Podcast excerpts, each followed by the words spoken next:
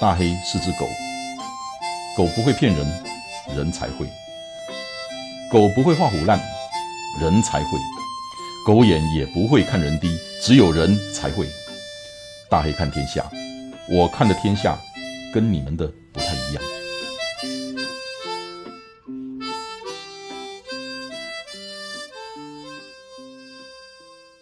Hello，我是 Joyce，又是我。暴露任务三，对，很高兴你执行任务超过一半了哦。对，其实从任务一、任务二到任务三，那个跟跑步的世界不一样哎，真的不一样。哦、嗯，我我这次任务三，任务三是十五公里以上，Joyce 提出了有九个地点。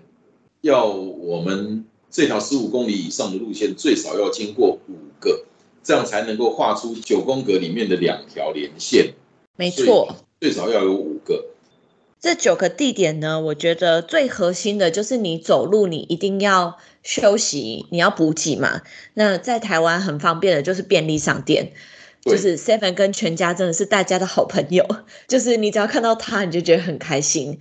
全家就是你家没错，然后但是呢，就是如果你走到比较乡下地方或者是东部的时候，有时候你真的会找不到便利商店，那你可能就只能找干妈店。但是我自己个人私心也是蛮推荐警察局跟消防局，就是进去他们都会蛮乐意让你休息啊，借厕所或者是借装个水。而且我觉得，就是如果你是像我之前是一个女生单独出去走的话，其实让警察知道他的辖区里面有一个女生单独在徒步，也是一个算是提醒啊，就是还不错的方法。所以我觉得这三个是核心的，我把它放在最中间。其实我知道便利商店也好，消防局、警察局也好，嗯，我们在走路的过程，第一个你有时候你会需要休息，你会需要上厕所，或者你需要补水。这几个地方都是最方便的。你要借厕所啦，你要那个休息一下、坐一下啦，你要买点东西吃啦。所以我想你的目的就是这三个核，你会写成核心，就是因为这个目的，对不对？对。然后再来也很重要的就是像餐厅或者是小吃店，因为你会吃饭嘛。如果你是走两天以上的徒步旅行，那就是像我们之前就是每天住宿的地方，旅馆啊，或者是青年旅馆这种就很重要。但是，一样同样的，如果你走到乡下地方或者是东部的话，他们通常是只收现金，就不收刷卡。所以我把 ATM 也放进去上面的这三个核心里。对，其实那个一般的超商里面也都有 ATM 可以领钱。对，但是如果你走到乡下一点的地方，因为我觉得之前我们在徒步环岛的时候，就是在东部的时候，你一天走到三十公里，然后你可能到之后，你才发现你的钱不够，然后你要再多走一两公里去领的时候，你就会觉得很崩溃，然后你还要再走回来。所以我把 ATM 放在上面，只是告诉大家，就是你要时时刻刻也是提醒自己，如果你注意到你自己今天钱不够了，你在路上有经过 ATM 的时候，你就顺便领。不要到了时候你已经累个半死，然后 ATM 很远，就是那个心情是不一样的，就是提早做准备。然后洗衣店呢？洗衣店就是啊，徒步环岛这件事情，我就是告诉大家，在选旅店的时候，它有没有附早餐真的不重要，因为那时候我是夏天走，早餐根本就吃不到，因为你通常都是差不多六点就会出发了，六点六点半，但他们早餐通常都是可能八点才供应，所以。我真的不会去看他有没有付早餐，但是我一定会去看他有没有付洗衣机，因为他如果没有洗衣机的话，我每一天洗已经走了一整天，然后你还要站在那里，通常洗衣服的地方都没有冷气，然后你要在那里手洗衣服，有时候隔天早上那么早还不会干，就会很麻烦。所以就算他真的真的没有洗衣机的话，我也会看他的住的地方附近有没有洗衣店。那如果真的没有的话，我宁愿多花一点钱去住，呃，有这个条件的地方。嗯嗯嗯嗯，我觉得是蛮重要的啦。虽然后来我到朝圣之路，我也是都得天天自己洗，但我觉得还是挺重要的。对，还有哪几个？还有两个，一个是药局，避免就是如果你在路上长水泡啊，或者是比如说像我之前被创虫咬之类的，就蛮需要去药局的。对，然后。另外一个是邮局，就是如果你的东西太重了，或者是你是有走到那种季节交换，你发现你可能背包里面的冬天的衣服或夏天的衣服都用不到，其实台湾很方便，你都可以寄回家，甚至是你需要什么东西，家人也都可以寄店到店到你走附近的便利商店，或者是你就是都有办法可以这样寄送，就很方便。所以这就是 Joyce 设计这次九宫格的。那个九个点的那个目对，那你知道就是为什么我要在任务三的时候让大家认识这九个地方吗？你刚不是已经讲了吗？对对对，但是就是因为 大家常常都会被 Google Map 的那个徒步路线骗，尤其是徒步路线，我建议大家尽量用脚踏车路线去导航，尽量不要用徒步的，因为徒步路线它常常真的会把你导到就是那种叫天天不应，叫地地不灵的路线，你看似你好像可以少走三五公里。但其实你一走进去，就是既没有补给，没地方可以休息，然后要求救你也没有警察局什么之类的。所以，如何去判断就是这一条是不是好的徒步路线，或这是不是一个好的目的地？就是如果你有这九宫格的核心的话，就代表它是一个不错的路线或者是目的地。但是如果真的真的没有，因为还是会有这种情况，那真的真的没有的话，那你也要提前做准备。比如说，他都。住宿很便宜，但是附近可能都没有超商，也没有餐厅。那你是不是带一些干粮或者是泡面什么之类的在身上？就是大家在出发之前，就是不要只是看哦，这个路线有十公里，好可以，但是也顺便去看一下这个路线上面是不是都有重要的场所，这样子。有这些补给场所，它提供了安全舒适的补给环境。没错。好，那现在就是由大黑哥跟大家分享他执行任务三去了哪几个。场所任务三就是十五公里以上，也是从家里头出发。那因为我家在台中市西区，那这边其实我以前跑步的路线就有大概三条。嗯，除了在上一集我讲的那个是比较中长距离的以外，我平常如果要五公里、十公里到十五公里以内的，那么我就是家里头往科学博物馆的方向的一路向北。嗯，就是。我会先从家里头走到美术馆，然后经过草悟道，嗯，然后一直到市民广场。那这中间我就会经过有 Seven 有全家，然后会经过消防局，台中市的消防局在台湾大道上面。我会经过，我想想看，消防局，呃，有消防局，有超商，有餐厅，因为那个那个是我最喜欢的。那个台中市有一个很有名的餐厅街，餐厅街在五泉七街那边，那个是跟我今天走的不太一样。我这次走的没有走那个地方，可是那个地方餐厅街，你顾名思义，你如果是台中人，没有人不知道餐厅街的。应该这几年也开始有点没落，疫情的关系，要不然之前餐厅街是，哇，那个是很精彩，什么小意大利瓜屋啦，什么金华烟云啦。反正上海菜、烧烤应该只有日本料理没有。我小时候好像都有去吃过好几间。哦，就是在还是学生时期的时候。啊，对，那个 你小时候，你小时候就是我大概二十年前那个时候啊。好了，不说以前了。对，所以你去了超商、消防局还有餐厅。没有，我往北走，所以我经过了公益路那边，到市民广场那边，边我会经过奇美成品，奇美成品里面那个餐厅超多，而且品质都很好，然后那附近也有很多的餐厅，所以我经过了餐厅啊，然后继续往科博馆的方向走。那我那一天是下午四点钟，四点多左右出发的，嗯，就是太太去上课，那我就从家里。去出这个任务，那四点多其实因为已经入冬了，所以到五点多其实天色都已经暗了。到了奇美成品那附近，到了市民广场那边，就开始有很多的街头艺人，嗯，有表演特技的，然后有有唱歌的，各式各样的，在在那附近，到了假日，那附近的那个街头艺人非常多。其实那一天，其实我一直流连在那些街头艺人之间。那我如果走那条路线，如果是在傍晚的时间，我身上都会放个几百块钱，就是嗯，地方呃驻留一下，然后只要他不是在混的，我就会丢个一两百块钱啊。嗯，因为我也碰到那个街头艺人很混的啦，那个真的是嗯，一点都不敬业。然后 怎么样算很混？他是表演弹吉他唱歌啊，唱的不好听哦，唱的本来就不怎么样了啊，然后嗯，混到他讲话的时间、聊天的时间比唱歌的时间多。那如果是好听的，讲的是好笑的，讲的是有营养的，那也就罢了。那讲的都是那些所谓的冷笑话，然后你就看到那个周围的那个人就慢慢的散去。他还继续讲，就没有人了，他还继续讲。啊，那呃，这个混啊，那个真的很混。因为我也想去考街头艺人啊，我到时候我真的啊，就希望我不要是那个很混的那一种。你真的是不怕自己没事做吼？就是忙成这样还想考家街头艺人？哪一天博客都把我赶出去了，我总得有一个谋生的技能吧？对不对？有这么严重吗？不知道，不知道。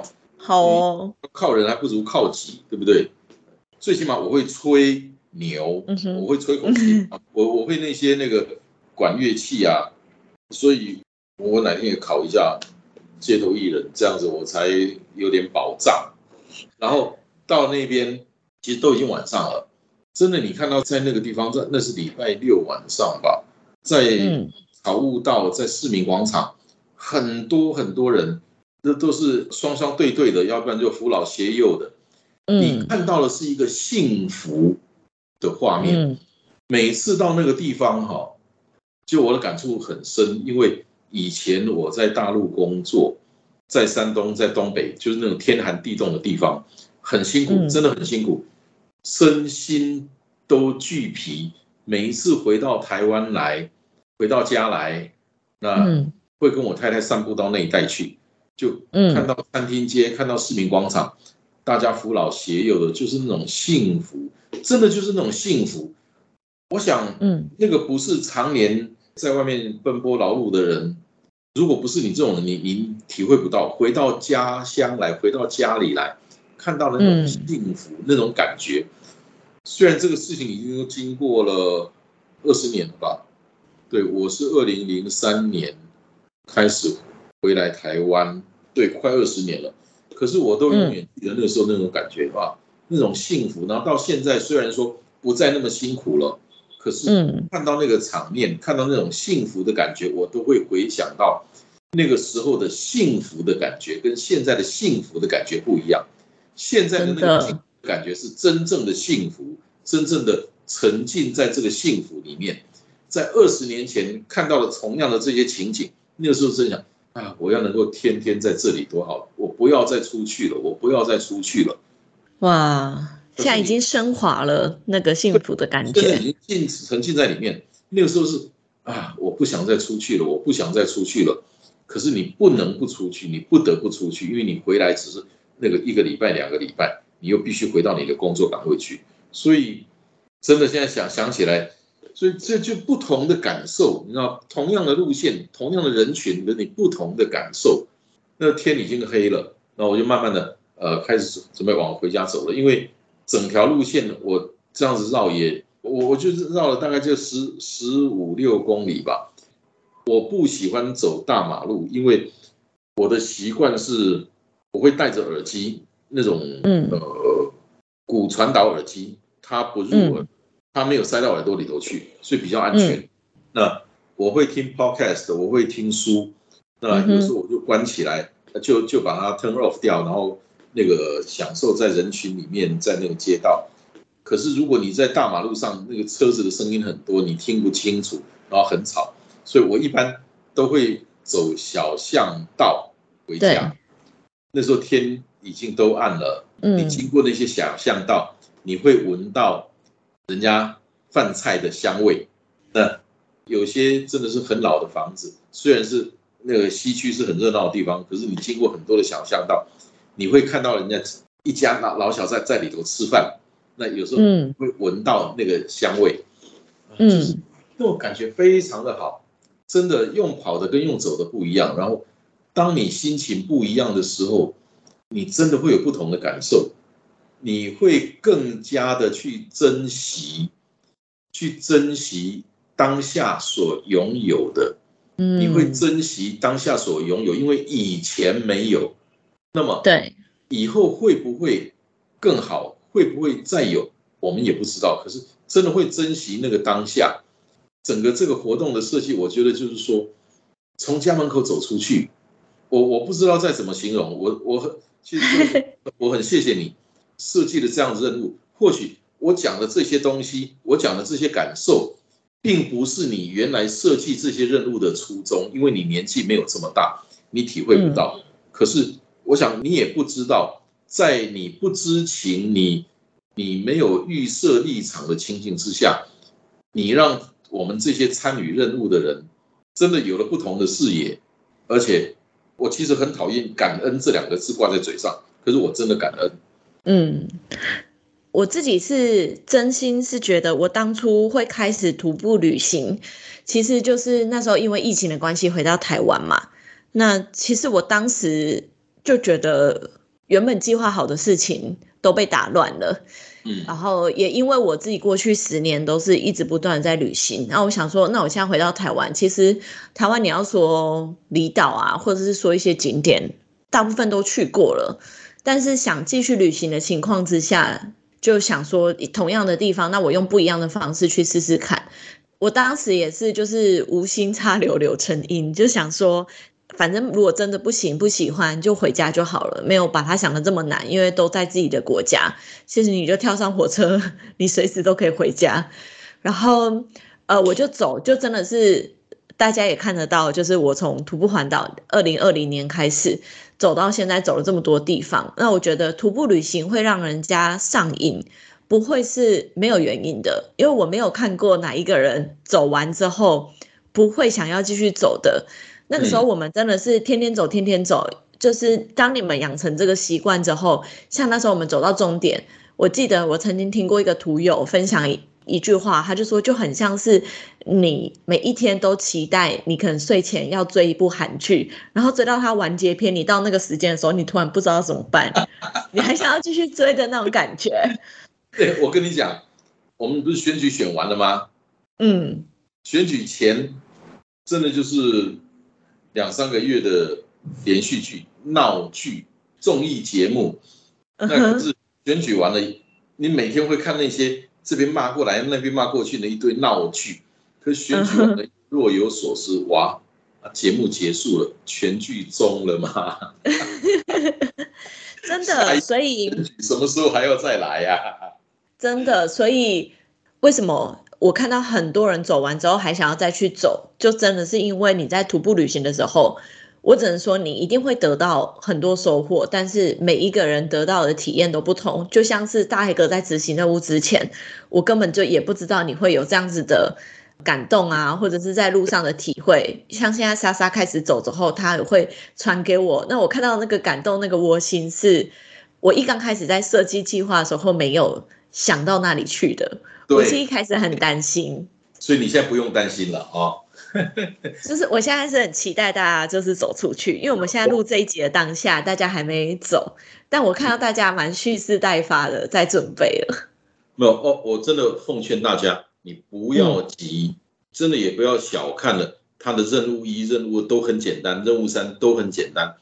我真的很诚恳的告诉你，你不要急，你要用心去走。你不是用脚去走，你要用心，你用你的眼睛，尤其你用你的心去走，你才会走出一个不一样的世界，不一样的视野。啊，呃，其实我跟 Joyce 设计这些东西，我们还我们会陆陆续续的把一些大家的路线筛选一些出来，在我们自己的社团里面公布给大家看，给大家知道，然后。你走过同一条路线的不同的人、不同的时间、不同的季节，会有不同的景色，会有不同的心情。那有时候你会引起共鸣，有时候你会有啊哈。那我那个时间我也要去走一次，我冬天我也要去走一次。对，你会有那样子的共鸣跟期待。这个其实就是在第一期的任务一二三四五之后，我们慢慢的就会开始收集这些资讯，汇成一个系统。其实我们已经在做这些东西了，就是我们会把这个东西做纳入一个系统里面。我们已经开始半年了，应该到明年六月就可以开始做测试了。所以整个我们会花了一年多的时间，花很多的人力，花很多的金钱。那嗯哼，可是不管怎么样，如果没有你，嗯，我做的再好都没有用。你不用心去。旅行，你不用心去徒步，如果你只是在教功课，那真的就没有意义了。对，真的，我在最后想要跟大家分享一下，就是我最近有一个徒步导航的学员。他们出去徒步环岛，但是前几天他有传讯息给我说，他们可能要中断了，因为他们可能超出预算太多，所以必须得先回家。但是他们打算明年用分段旅行的方式，把剩下没有走完的路走完。我就跟他说，我觉得这样很棒啊，而且这样子不是失败哦，绝对不是失败，只是你知道。中间你要怎么依照自己的情况下去调整你的旅程？那我觉得那时候我很重要，我就问他一句：但是你现在目前走到这里，你的过程你开心吗？你享受吗？我觉得这个才是徒步旅行真的是最重要、最重要的目的。其实那个不叫放弃，那个叫放下。你先放下，你还可以拾起来。你不是放弃，坚持往往是很愚蠢的事情。那对，这真的是。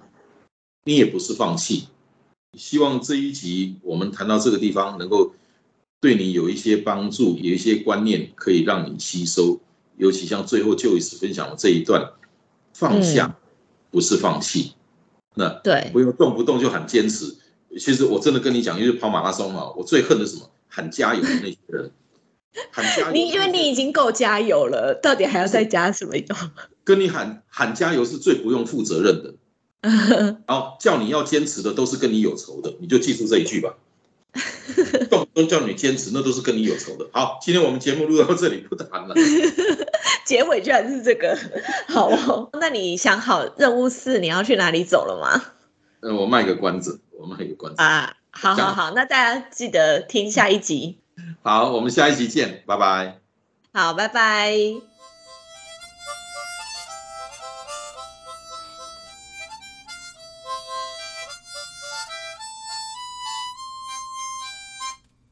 谢谢你今天的收听，希望今天的内容对你有帮助。祝你一切顺利，大黑看天下，我们下礼拜见。